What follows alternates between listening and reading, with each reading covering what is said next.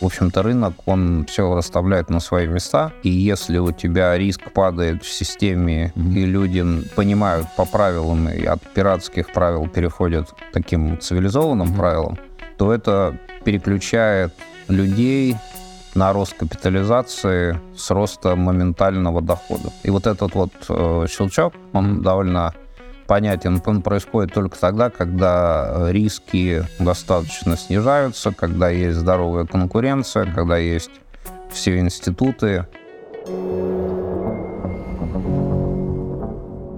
Всем привет! С вами подкаст «От седа до экзита», где мы разбираем тонкости ведения, создания бизнеса вместе с инвесторами, бизнес-ангелами, с основателями технологических компаний и представителями ведущих корпораций.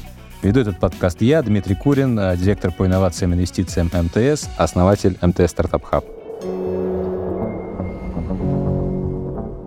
И сегодня у нас в гостях представитель корпорации, я бы сказал даже ярчайший представитель, человек, у которого более 20 лет уже корпоративного опыта, Александр Горбунов. Более 20 лет он занимает управленческие позиции в АФК-система. Сейчас вице-президент по стратегии и развитию МТС, писатель, поэт, музыкант, физик, ядерщик, выпускник МИФИ и Гарварда. Александр, привет. Да, привет. Ну вот ты, э, ты когда осознанно, неосознанно делал выбор, да, куда поступать, ты все равно выбрал техническое базовое образование.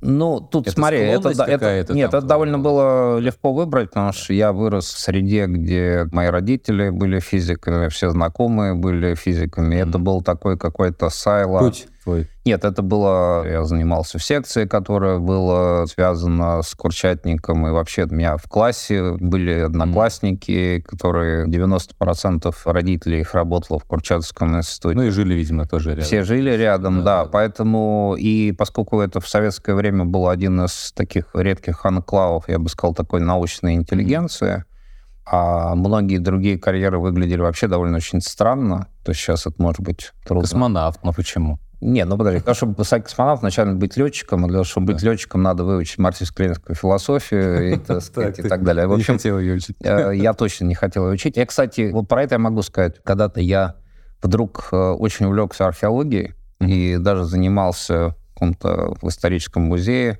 И потом, когда уже я стал чуть взрослеть, и я понял, что надо идти на ИСТФАК МГУ, и для того, чтобы потом, как Шлиман, копать свою трою Значит, надо вначале пять лет выучить весь марксизм, ленинизм, всю историю КПСС, все дословно знать стенограммы всех съездов партии. Я понял, что для меня это неподъемный, так сказать, mm-hmm. барьер, и я не готов столько жертвовать. Слушай, об, того, об этом что... поговорим, об идеологии. Да. Вот смотри, там, ты закончил университет, идеология рухнула, ты занимался бизнесом в эти лихие 90-е и рассказывал историю, когда дорожка, вот там ты по ней идешь, с одной стороны там все бандиты, с другой, да, как бы силовики, и ты должен варьировать. Тогда слова силовики не было, а было кто, слово как органы. Органы, да, давай органы, да, назовем. Органы, тут бандиты. Чему ты научился, что ты вынес из того опыта, вот из этих 90-х? Это все-таки была такая дикая какая-то пора, и она была связана с тем, что нормального бизнеса там не могло быть по двум большим причинам.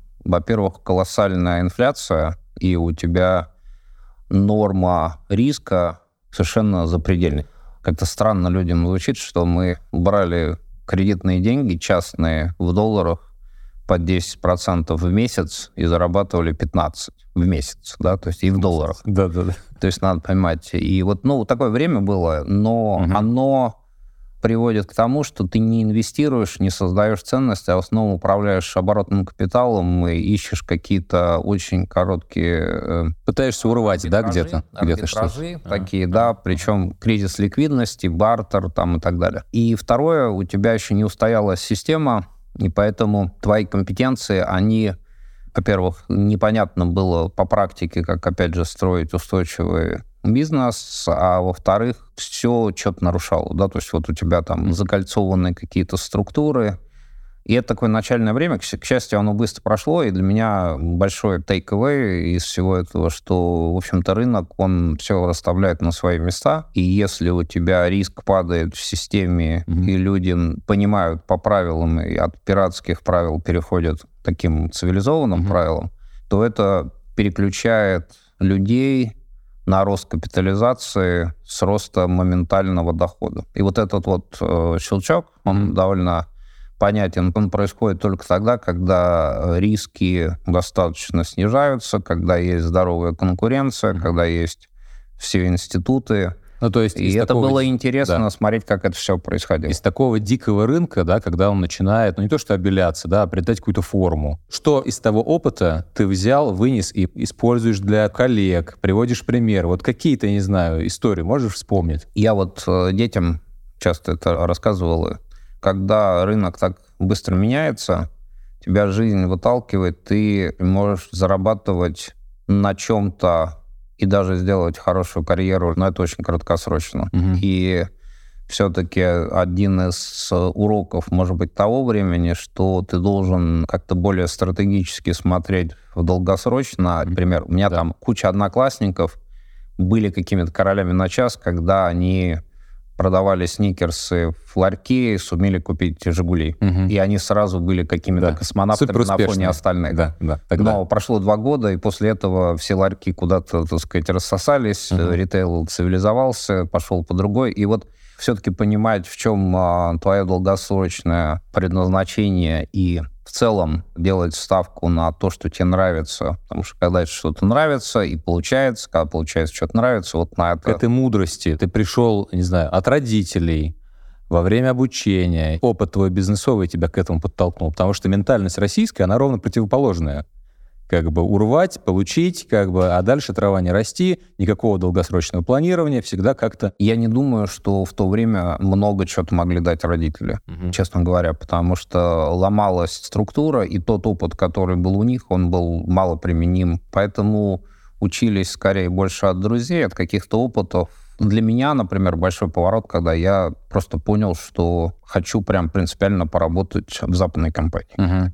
И вот тогда. То есть это было осознанное решение безотносительно финансовых соображений, просто чтобы понять вот в какой-то такой правильной культурной бизнесовой среде, с, угу. то, что, что бы сейчас назвали в нормальной корпоративной культуре. Да, да. И, собственно говоря, я вот э, просто жизнь, наверное, сильно поменялась, когда я действительно попал в консалтинг, и это очень сильно развернуло. С этих пор у тебя там колоссальная корпоративная карьера как раз с точки зрения долгосрока. Ты ведь с самого начала, с самого старта формирования рынка телекома, вот этих вот двухтысячных, когда там только-только началось. Я осознанно пришел в телеком, то есть вот занимаясь именно в Штатах, э, имея возможность как консультант поработать с разными индустриями, я очень многие отмел для себя и приоритизировал телеком как некую квинтэссенцию динамики, стратегичности, mm-hmm. неполной зависимости от регулирования, ну и так далее, по многим очень причинам. Поэтому у меня был такой осмысленный выбор. Я именно хотел заниматься телекомом, когда возвращался в Россию, и АФК-система была номер один. Да, ты говорил про Штаты, про то, что разные бизнесы посмотрел, в том числе телеком. Но ведь в Штатах другая ситуация, другой средний чек, другая расстановка на рынке. Опыт, который ты привез с рынка Штатов, с американского рынка, помог как-то принимать решения по, не знаю, там, пакетированию, по выходу в фиксу? Или это было решение принималось Нет, я в думаю, другом что формате. такой вот прямой опыт с телекомовский вряд ли был применим, да и все-таки индустрия развивалась так быстро, что через 3-4 года это уже другой опыт.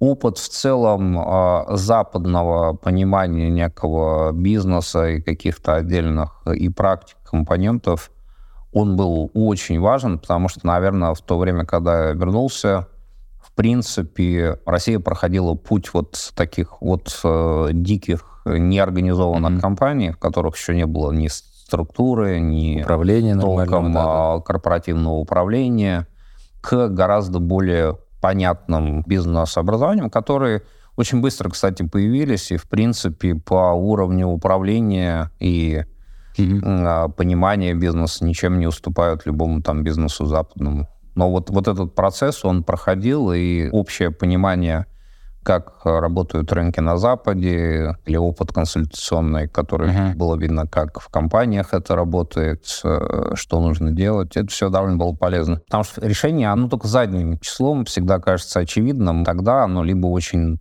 дорогое, либо сложное, либо неочевидное. Но в целом... Но надо понимать, что это же всегда это очень большой коллективный процесс, и э, в нормальной корпорации это серьезные решения, они долго и просчитываются, и коллективно. Я уже точно считаю, что не имел никогда таких полномочий, чтобы я мог единолично принять решение, mm-hmm. но ты участвуешь в процессе по мере mm-hmm. сил, знаний, двигаешь в какую-то определенную сторону. Один вот из переделов э, развития, наверное, даже не переделов рынка телекома был как раз переход в цифру, рубежи десятых годов, когда операторы стали понимать, мы не хотим быть владычицей морской, не хотим быть трубой, хотим быть системой, сервис-провайдером, поставщиком услуг. И начинается вот эта вот диверсификация бизнеса телекома, как раз э, там выход в новые ниши. Что сподвигло меняться? Это желание заработать, это э, ощущение какого-то вызова и дизрапта там от, э, условно, конкурентов. Нет, ну смотри, я думаю, что телеком всегда был трубой и, так сказать... И останется это И останется трубой, да. Но это вопрос, что считать телеком, где там кончается connectivity, не connectivity, это все семантика, базовый бизнес все равно доступ к некой базовой услуге. Вначале была голос, потом стал, так сказать, э, ШПД интернет. Попытка вокруг них построить какие-то смежные бизнесы всегда были. Это не зависит ни от цифры, ни от э, аналога. Просто в цифре это делать легче, И в цифре есть, наверное, когда сам маркетинг и вся экономика, все свелось уже в интернет и ушло в digital, там другие законы, и вопрос, можешь ли ты там выиграть. На самом деле далеко не очевидно, и там телеком любит рассуждать, а почему телеком проспал интернет, не, сдал, не mm-hmm. сделал сеть-порталы, не сделал соцсети. Да. Обычно это так сказать, неправильный вопрос, ну, потому что между этими бизнесами могут быть какие-то даже синергии, но этих синергий недостаточно, чтобы ты был супер успешным uh-huh. в каком-то новом бизнесе. Более того, обычно, когда ты стартуешь такой бизнес, но вот мало кто сейчас помнит, а было же время, когда смс между операторами не ходили, например, да? То только есть, внутри сети, да. Да, да, только внутри сети.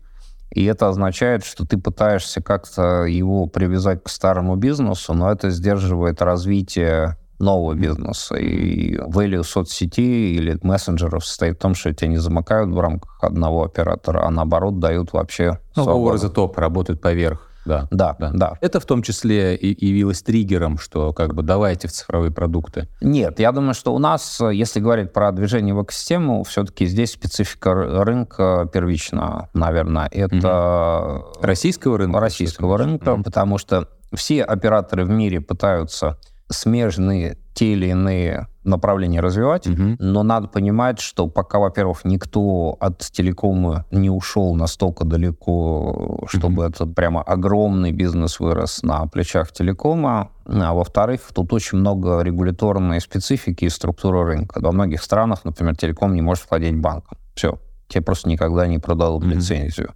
Есть вопрос, как э, гуляют э, данные, потому что все-таки цифровая экономика, она вся вокруг данных, э, big data, AI. Mm-hmm. И можешь ли ты использовать для того, чтобы улучшать экономику предложений?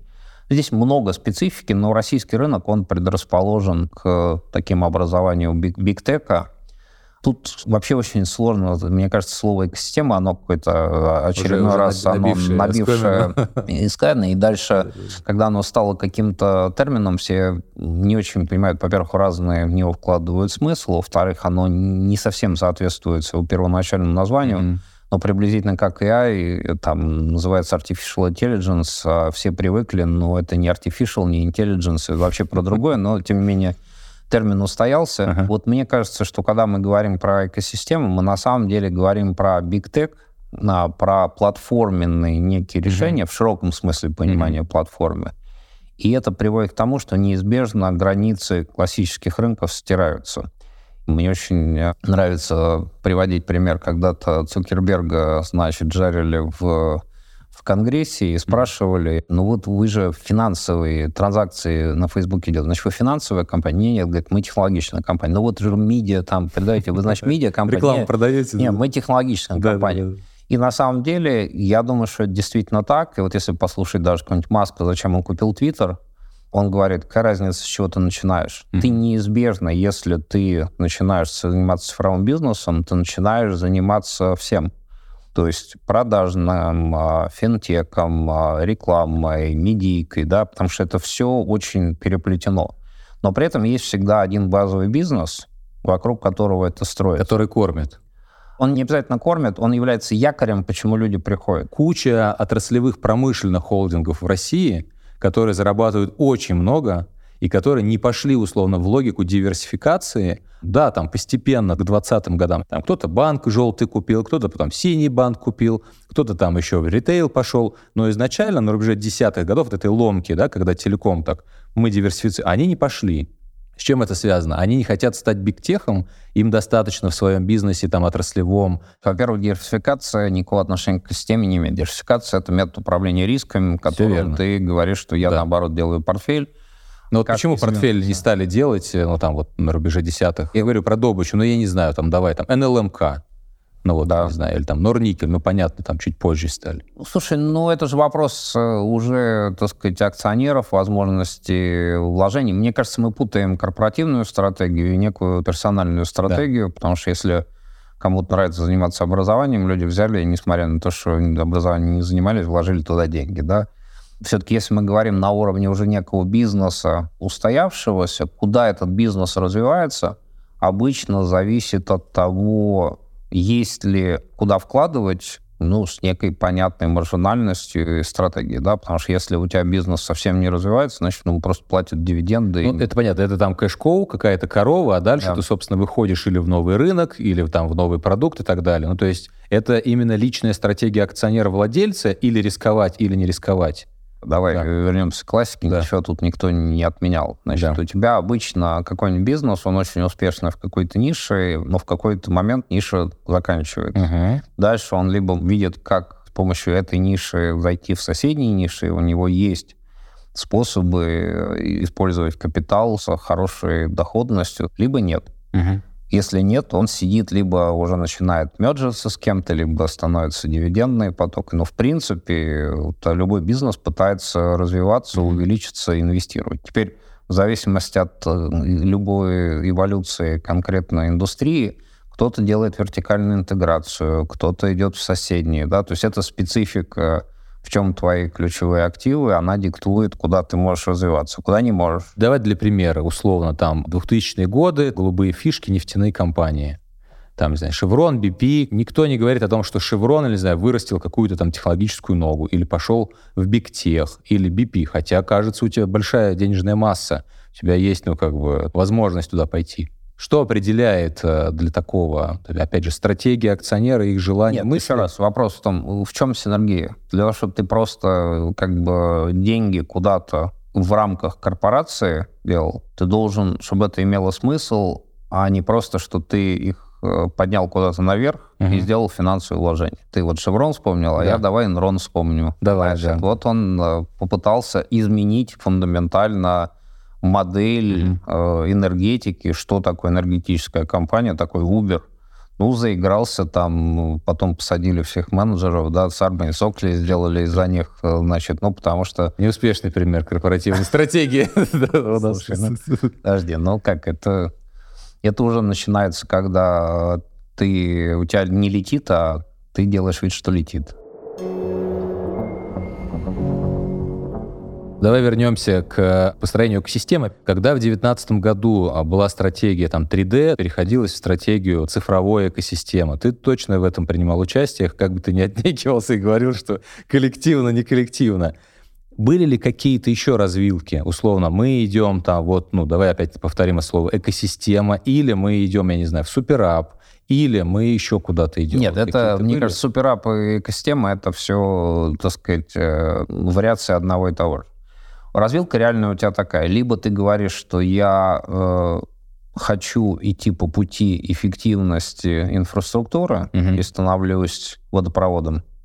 Очень эффективным, очень хорошим. Но... Примеры какие-то сразу приведи в мире, какие? Ну, даже вот Водофон, ну, у них есть несколько, может быть, ног там, связанные с спецификой авто или mm что-то, но в целом идет по пути сильного упрощения цифровизации продуктов mm и суперсети. Вот все телекомы — это да. какая-то суперсеть, и дальше очень хороший цифровой продукт. Окей, то есть одна развилка умная труба, там... Ну, то есть она эффективная. Эффективная Да, труба. либо ты говоришь, я все, я про коннективити и зацит. Окей, так, вторая. Либо вторая, ты говоришь, что нет, я все-таки понимаю, что я в а, цифровых продуктах, вопрос, насколько там, как опинены они в Мгм. и как, какой, но я понимаю, что этот бизнес отдельно от инфраструктуры может быть построен.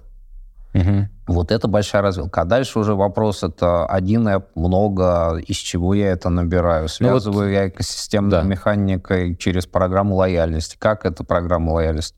Есть много примеров и разных. Ты привел пример, э, скажем так, эффективной трубы, условно. Есть ли примеры эффективных экосистем цифровых? То есть э, куда МТС пытается, я не знаю, смотреть как бенчмарк, на кого равняется в мире? Слушай, ну каждый идет своей дорогой. То есть, ну, давай, все-таки рынки немножко локальные. И Да. если говорить, что есть ли прямая калька, что сказать, вот мы хотим Быть как, Я не условно, знаю, там, Софтбанк. Яндекс такие, хочешь быть Да, как Яндекс Uber. как Uber, да. Да, такой нет, Мгм. просто потому что все-таки экосистемы, они э, разные, стартуют с разных позиций, бегут, э, и, наверное, все-таки мне кажется, как это ни странно, наиболее таким интересным примером является Amazon, потому что это компания, которая из одного бизнеса ушла в много разных, и все-таки вокруг э, единого бренда строит экосистему, постепенно захватывая э, на этом уровне. То есть она не идет от девайсов, да, все-таки, потому что там Apple любит приводить это девайсная как бы история, да,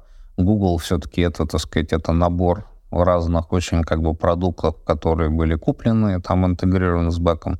Я думаю, что какие-то элементы от всего есть. Говоря про суперапы, яркий пример, наверное, там все, у всех на слуху это WeChat, китайский такое чудо, где у тебя как бы все вместе, и авторизация, и идентификация, и payment, все, все в одном. Ну, Слушай, это не супер рэп. Еще раз, я вот возвращаюсь к тому, что, наверное, когда ты в чем-то имеешь супермонопольную позицию, и это вопрос уже правильно, это неправильно, или это, можно сказать, что это просто провал регулятора, который дал случиться. То есть э, ты очень легко с одного монопольной позиции можешь расширять и входить в соседние.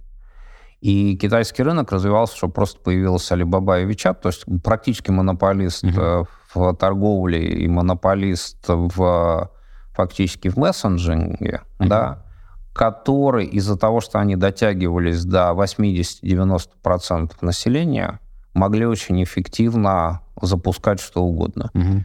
Просто это такой большой некий момент. Это особо- скейл, то есть у тебя есть он, уже он не тело, скейл, это не дальше скейл, это рич. Ну, то есть А. вот смотри, там, ты Да. хочешь запустить рекламный бизнес, предположим. В зависимости от того, ты телеком-оператор с долей рынка 10%, 30, 50 или 70, Мгм. твоя успешность и твой пил вообще, как ты можешь? Ты приходишь и говоришь, давай я прорекламирую. Ты прорекламируешь скольким?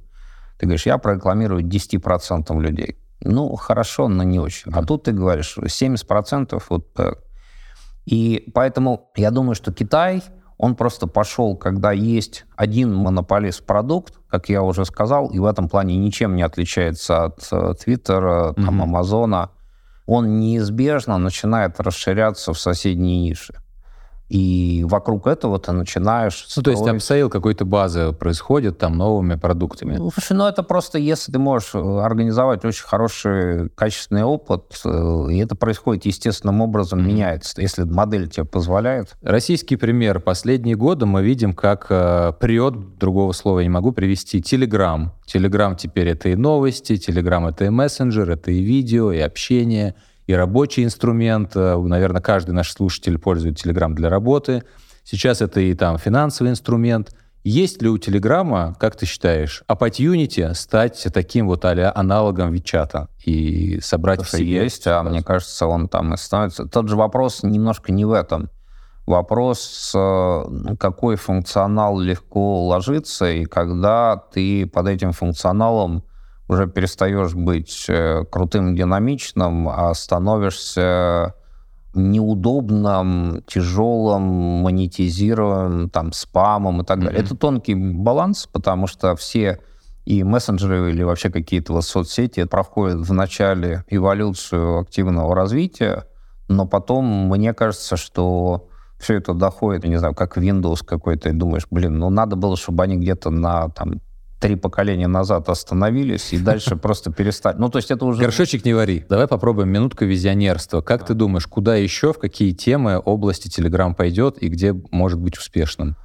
Ну, слушай, ну они очень хотели в финтек и в крипту, и то есть до сих пор, и кажется, что это совершенно нативно, угу. э, логичный. А дальше вопрос, э, насколько мессенджеры и соцсети так сказать, живут или не живут, потому что мне кажется, что и то, и другое немножко исчерпало как mm-hmm. бы себя.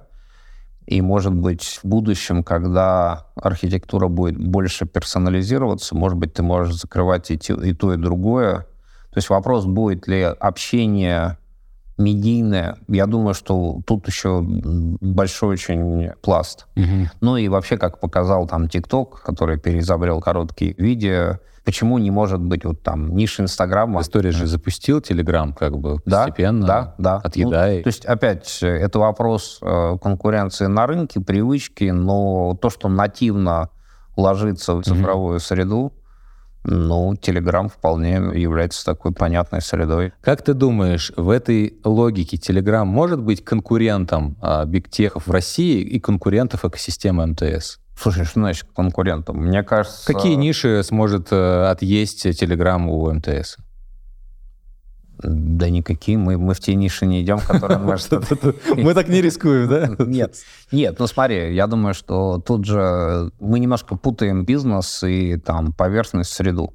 Мы аналога Телеграма не делаем, и значит мы, ну, как бы не конкурируем. Ты финтех упоминал, как бы в МТС да, есть но, банк, да, но, payment. Да, но финтех э, занимается на огромном количестве поверхностей, куда встроено, и там финтех гораздо больше там Amazon развивает, чем Telegram, и по эффекту на общий банковский рынок, ну, что тут сравнивать, да. Но любой, да, большой, то, у кого есть нативная среда, там вопрос в том, что будет ли там кошелек, наверное, нет. То есть там... Ну, скорее... Ну, регуляторика, очевидно, да, как-то будет э, отыгрывать в том числе ограничения. Тебе нужно что-то делать, чтобы зарабатывать деньги. То есть Telegram, э, наверное, очень хорош для рекламы, угу. ну и понятно, что и для социального общения, для интеграции, для продвижения, но там такой транзакционной активности не будет, чтобы, так сказать, э, постоянно... Угу. Можно ли туда интегрировать финтех? Можно. Но дальше ты вопрос, что либо ты работаешь с партнерами, либо сам занимаешься. То есть, мне кажется, это все-таки очень такой вопрос открытый, а главное, что ну, нам никак он не мешает, скорее помогает. Интересно, да. Спасибо. Слушатели, у кого есть иное мнение, пишите в подкасте ваши комментарии, потом почитаем и посмотрим. Давай вернемся в корпорацию. МТС э, несколько лет назад взят был курс на построение цифровых продуктов. Понятно, что без э, внутренних изменений, без трансформации mindset а, без трансформации культуры, даже людей, смены, привлечения какой-то свежей крови, невозможно изменения ни в одной корпорации. Вот ты это все проходил изнутри, естественно, принимаешь решения определенные управленческие.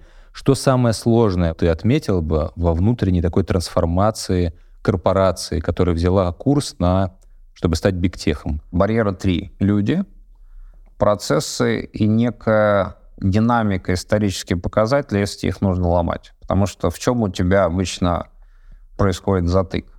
Первое, тебе нужно привлечь каких-то людей, которые способны что-то сделать. Это не важно даже продукт или mm-hmm. что-то. И не факт, что корпорация может привлечь их, создать. И это тонко, это mm-hmm. сложно, потому что она в каком-то бизнесе развивалась, в другом не понимаю. Поэтому все начинается с людей, ты не пойдешь новым бизнесом заниматься, должен быть какой-то чемпион, хотя бы которому там поверит, неважно, акционер, топ-менеджмент, управление, угу. который тема. Лидер. Потому что лидер, тема без тема. лидера, да. она, она сразу ну, угу. как бы не работает. Второе, у тебя есть все-таки какие-то определенные процессы, которые приходится ломать, ну, потому что когда организация старая, довольно функциональная, она получается уже разумном степени бюрократическая, и у нее есть некая защитная функция, она должна быть, потому что любая корпорация, она риском гораздо асимметрична. Тем более публичная а, корпорация. Которая, да, ну да, и даже да. не публичная, а все равно является большой мишенью, и, так сказать, риски для большой корпорации, они имеют другое значение, чем там для маленькой компании. Угу. И вот, поэтому какая-то бюрократия должна быть, я определенной в этом эффективности – Но дальше у тебя вот самая большая, может быть, сложность, дилемма, потому что, с одной стороны, тебе нужно в одной части уже каким-то образом повышать эффективность, в другом инвестировать. И вот этот разрыв, он всегда очень сложно, да, потому что когда ты в чистой модели, mm-hmm. может быть, она в чем-то проще, но у тебя есть там стартап, он деньги теряет, никто не спрашивает, почему теряет, дальше ты либо поднимаешь следующий раунд, либо не следующий раунд, да. вот пытаешься всячески из леза доказать, почему у тебя экономика сойдется. Про стартапы сейчас поговорим чуть да, позже, да. да но у тебя при этом, а представь себе, что у тебя в одном PNL да. какая-то, так сказать, нефтяная скважина, и тут же интернет. И вот... Как принимать решения в такой ситуации? Когда ты, одной стороны, должен не сломать э, ну, там, вот эту кэшкоу, с другой стороны, ты должен рисковать и понимать, что как бы... Смотри, степень управленческих решений, она зависит от, э, с одной стороны, осмысления их, понимания правильных ставок, и, ну, как бы смелости делать эти ставки, в конце концов, продать. Точно так же, как... Просто в корпорации продажа носит другой немножко характер. Просто если ты хочешь какой-то проект э, на финансовом рынке, ты идешь к одним людям и об одном договариваешь, в корпорации в другом. Но смысл от этого не mm-hmm. меняется. Продажа стейкхолдеру, нужен, да, какой-то Нужен темы. человек, да. нужен драйвер, нужен да. какое-то желание что-то поменять, а дальше все равно есть какие-то барьеры, но люди умеют между ними проходить, плавать, и в конце концов все от лидеров начинается. Я просто к тому, что если нету драйвера изменений лидера, mm-hmm. которого вот, именно мотивирует и двигается, остальное не будет работать. Нас слушают э, представители корпораций, да? Да. Какой бы ты им дал совет для старта изменений? С чего начать? Что сделать, вот, э, чтобы вот этот вот шар начать как бы толкнуть, придать инерции, чтобы дальше он покатился? Надо внутри как-то больше ориентироваться на предпринимательский замысел. И что это значит, поясни, да? Это значит, что надо с скепсисом относиться к определению там, консультантами размера рынка, потому что обычно все не угадывают, и ты скорее должен сам во что-то, так сказать, поверить э, и какие-то долгосрочные тренды ставить. Не нужно пытаться а, очень большое внимание уделять там долгосрочным финансовым моделям, потому что жизнь все переставляет, э, и не нужно делать очень жесткую систему KPI, потому что обычно она ну, начинает очень быстро устаревать и mm-hmm. двигать не в ту сторону компанию. Мне кажется, что нужно э, быстро, динамично принимать решения. Надо хорошо довольно понимать, что происходит на рынке. Для этого всякие метрики и мониторинг очень важны. Потому что если mm-hmm. ты ведешь машину, у тебя нет приборов, а дальше нужен э, контракт-менеджмент с акционером, в общем-то, ну, или с акционерами, э, на что есть мандат, э, сколько и какие ставки, и как э, сделать, чтобы не в покое там, да, почивать на лаврах, да. а все время, так сказать, переизобретать и что-то делать и угу. создавать стоимость по сути.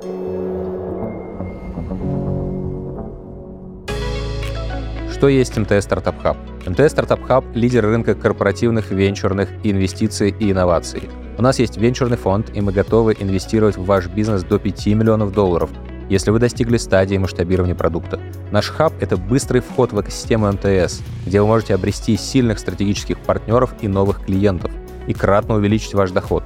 А еще у нас есть закрытый венчурный клуб, где мы собрали ключевых игроков цифрового рынка, чтобы обмениваться опытом Развивайте свой бизнес вместе с МТС. Подробности читайте на сайте startup.mts.ru. Ссылку мы оставили в описании. Давай поговорим вот о чем. А, одним из элементов трансформации группы является, а, помимо органического роста, да, там изменение людей, там процессов, запуск продуктовых юнитов, неорганический рост, взаимодействие с рынком. Давай поговорим про технологические стартапы. Мы, как МТС, разные инструменты уже перепробовали за последние пять лет. Акселераторы, инкубаторы, фонд венчурный, венчурная студия, скаутинг, какие-то партнерства, там хакатоны, комьюнити. Вот сейчас у нас есть венчурный клуб. Вопрос личный, да, для тех, кто слушателей как бы из МТС. Какие у тебя есть вообще любимчики из этих инструментов? вот за этот период. И что, на твой взгляд, э, наиболее релевантно и вот прям must-have для корпорации, опять же, для наших слушателей из корпораций? Каждый инструмент, он хорош э, для решения определенных задач в определенном месте. Единственное, чего вот мне э, обычно не нравится, когда И это вот э, одна из проблем, кстати, инновационной такой деятельности, когда она начинает э, как бы для всего пытаться сделать, сказать, мы и в пиаре, так сказать, mm-hmm. мы и людей привлекаем, и бизнес из этого запустим. Мне кажется, решать все задачи одновременно нельзя. Ты должен понять, какая задача главная. Если ты делаешь что-то, условно говоря, как благотворительность, делай это как благотворительность. Mm-hmm. Если ты делаешь это пиар, делай это как пиар. Оно определяет твой основной да. посыл, а дальше есть побочные эффекты, они всегда есть. Mm-hmm. Ну, там, ты делаешь какие-то сделки ради бизнеса, а это привлекает к тебе, может, новых клиентов, какой-то, так сказать, новые связи и так mm-hmm. далее. Но это побочный продукт, да, да? то есть да. важно, что понимать, какой основной. Обычно большие корпорации пытаются найти то, что может поменять их суть. Mm-hmm. И вот проблема с венчуром или со всеми инструментами, что э, там много активности, много вокруг шума, но если посмотреть потом реальный выхлоп, да, что поменялось, да, да, не да. поменялось, поэтому все-таки, мне кажется, скорее неорганические какие-то большие сделки, они более материальные. Потому что если ты большой бизнес, для того, чтобы тебе что-то поменять, нужно Тогда вопрос, а зачем и нужно ли вообще в целом корпорациям возиться вот с этими там растущими технологическими компаниями? Зачем это? Нужно. Во-первых, какая-то происходит определенная консолидация и развитие во многих направлениях. Ты какую-то часть делаешь сам, а какую-то, например, ну, те же продукты, ты понимаешь, что они лучше и делаются и маленькой компанией на рынке. Вопрос, как на- наладить такой обмен, чтобы это мне тоже было материально, потому что проблема моя, да, как корпоранта, угу. Я не хочу просто заработать денег на венчуре, потому что то, что для одного человека может быть очень хорошей инвестицией, он там вложит миллион долларов и три вынет через несколько лет, да Э, меня погода не сделает, и я никогда не продам это как некую основную как бы деятельность, да, поэтому мне нужен какой-то стратегический выхлоп и интерес, зачем, как эта там технология, люди, этот продукт поменял мою суть. Но косвенный эффект тоже очень большой. Есть все-таки такая предпринимательская продуктовая культура, и люди, которые в ней варятся, в том числе и стартапы, они гораздо лучше понимают ее, да, там ближе, это mm-hmm. другой язык, другое восприятие. Корпорации любой очень важно понимать, где происходит движение, быть на острие вот mm-hmm. этих передовых э, каких-то вещей.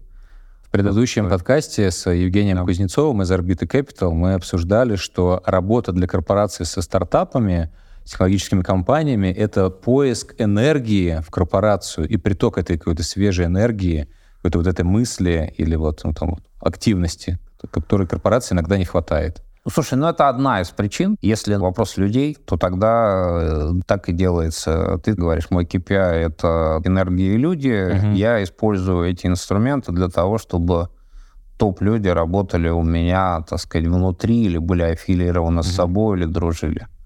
Это тоже подход, но все-таки, мне кажется, должен быть бизнес, должны быть инвестиции, технологии, а не только люди. Год назад МТС запустил венчурный клуб.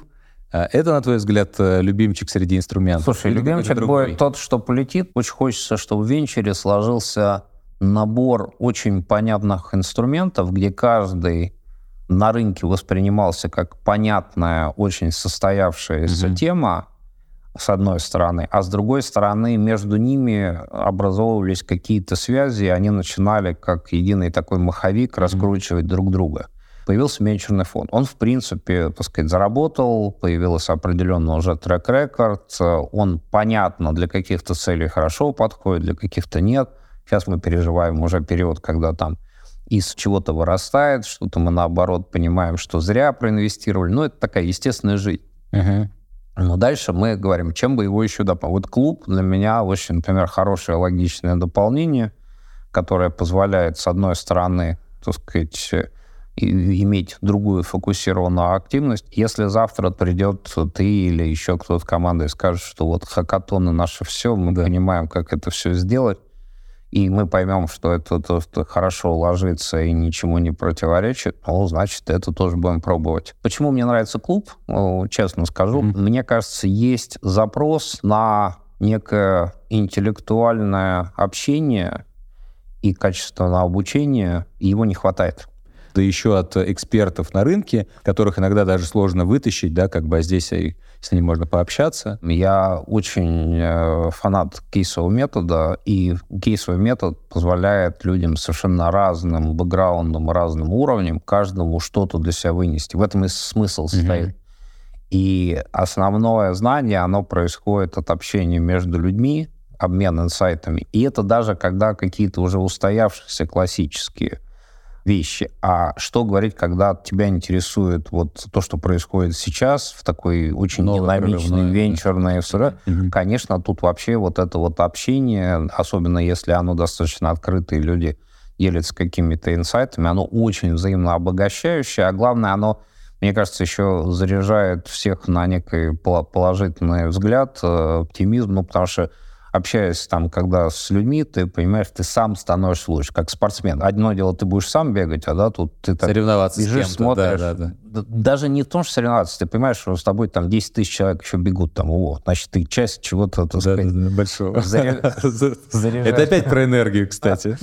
Да, да, да. Но это я вернул тебе подачу. Да, я понял. Подачу принял, да, и возвращаю. Э, про бизнес поговорили. Давай поговорим про то, что вдохновляет. Я, честно говоря, был удивлен, когда узнал, что у тебя активная творческая деятельность. Ты там и пишешь стихи, песни, записываешь. И ник у тебя интересный, алгоритмыч. Раска расскажи, да, почему алгоритмыч, э, что ты создаешь, и это для тебя что, источник энергии, поддержание в рабочей форме или просто хобби? Слушай, ну это само по себе хобби, оно так как-то эволюционировало, как всегда, из э, кого-то простого Угу. Алгоритмыч — это был такой ник, который родился, как, в принципе, достаточно легко, наверное, расшифровывается, как Александр Горбунов ритмично мычащий изначально было. Отлично. И когда я понял, что мне просто самому как-то нравится что-то вернулся к армейским привычкам с гитарой, что-то сочинять. Потом mm-hmm. я очень просто понял, что каждый должен заниматься своим делом. Вот я, мне нравится придумывать, там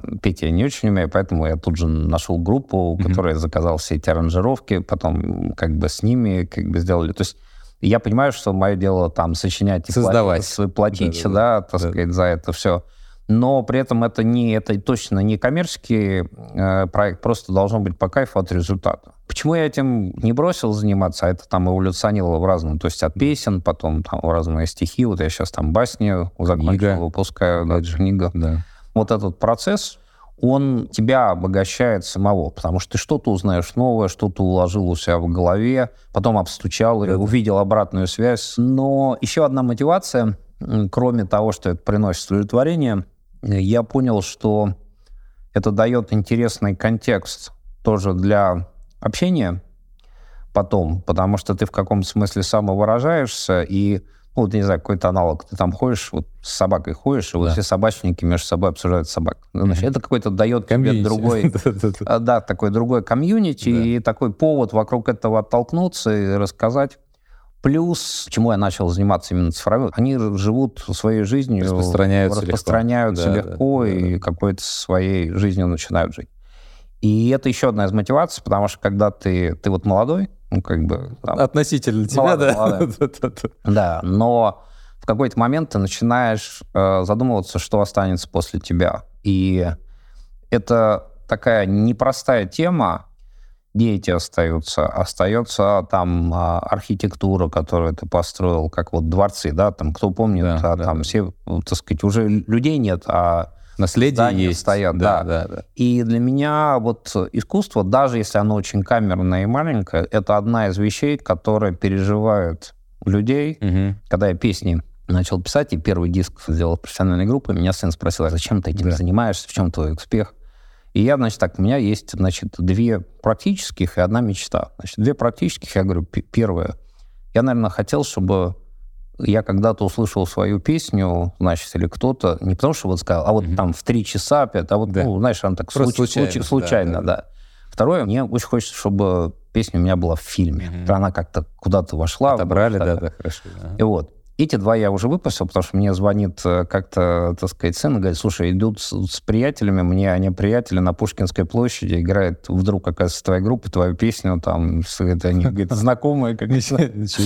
Так, первое, да, про фильм. Второе, значит, у меня две песни вошли в фильмах, э, там, с суммарным просмотром почти 10 миллионов человек. Одна песня, так сказать, выиграла конкурс кинопесни, значит, так что... Себе. Поздравления, да, серьезное достижение. Любое искусство, оно каким-то образом влияет на людей, и очень хочется, чтобы в лучшую сторону влияло. И, может быть, это такой стрёмный пример. Если бы кто-то сказал, мне когда-то написал и сказал, слушайте, я не покончил с собой, потому что прочитал в какой-то момент, мне попалось... Угу. Вот и повеселило, да, там порадовало. Когда ты понимаешь, что какое-то влияние кому-то, кому-то доставило радость. Это вот само по себе колоссальное чувство удовлетворения, которое гораздо важнее, чем там известность mm-hmm. или популярность, или, в конце да, концов, да, да, деньги да. на это. А ты этим начал когда заниматься, условно? Вот там 10 лет назад? Я там а, когда-то в студенчестве что-то пытался писать, mm-hmm. какие-то песни. Ну, лет 15 назад, 15, наверное, mm-hmm. да. Просто потому что ты как-то возвращаешься, во-первых, к истокам своим, mm-hmm. во-вторых, у тебя появляются какие-то средства, чтобы уже инвестировать это в это, да. Плюс очень важно, супруга моя, она, ну, вторая, угу. она очень как-то и с пониманием, поощрением, и сама творческий человек в другом. Угу. То есть это очень важная часть, поддержка каких-то близких людей. Слушай, очень здорово, интересно. А, я всегда удивляюсь, когда люди в корпорации там работают, ну, как бы очень много, потому что насыщенная очень жизнь,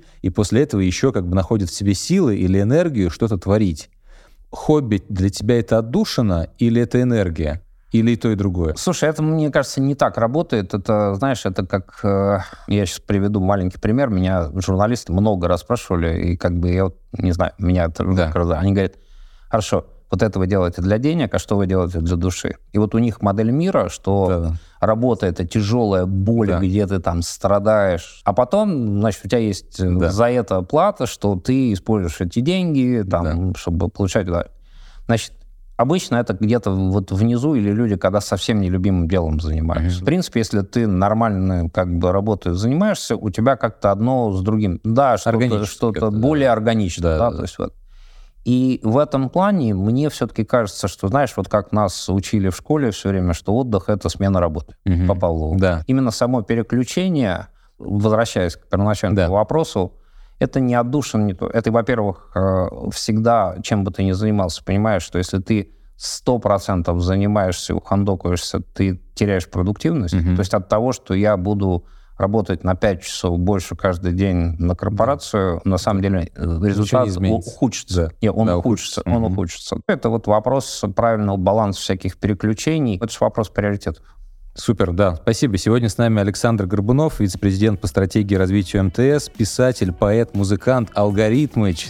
Да, спасибо тебе за то, что ты сегодня с нами, поделился очень интересным своим путем истории и э, творческой деятельностью. Спасибо, что вы были сегодня с нами. Напомню, это был подкаст «От седа до экзита». Чтобы не пропускать новые выпуски, не забудьте подписаться на нас на удобной для вас подкаст-платформе, ставьте лайки, пишите комментарии. И до новых встреч. Пока-пока.